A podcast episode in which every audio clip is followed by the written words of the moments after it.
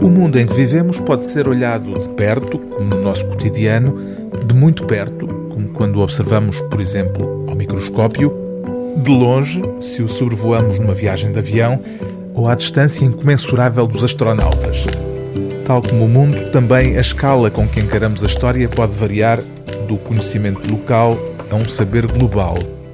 Ou até mesmo mais do que isso, propõe o historiador norte-americano David Christian foi o propósito de encontrar um padrão comum desde que o mundo é mundo que o levou a criar o conceito de grande história.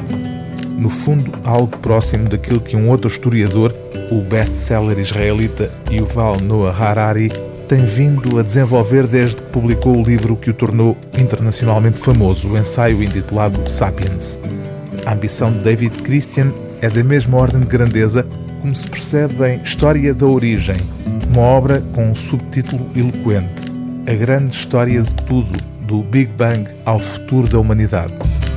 A tese central de David Christian é a ideia de que os 13 milhões e 800 mil anos desde a origem do universo representam um percurso progressivamente mais complexo até ao momento presente que o autor descreve como o Antropoceno, a era da humanidade.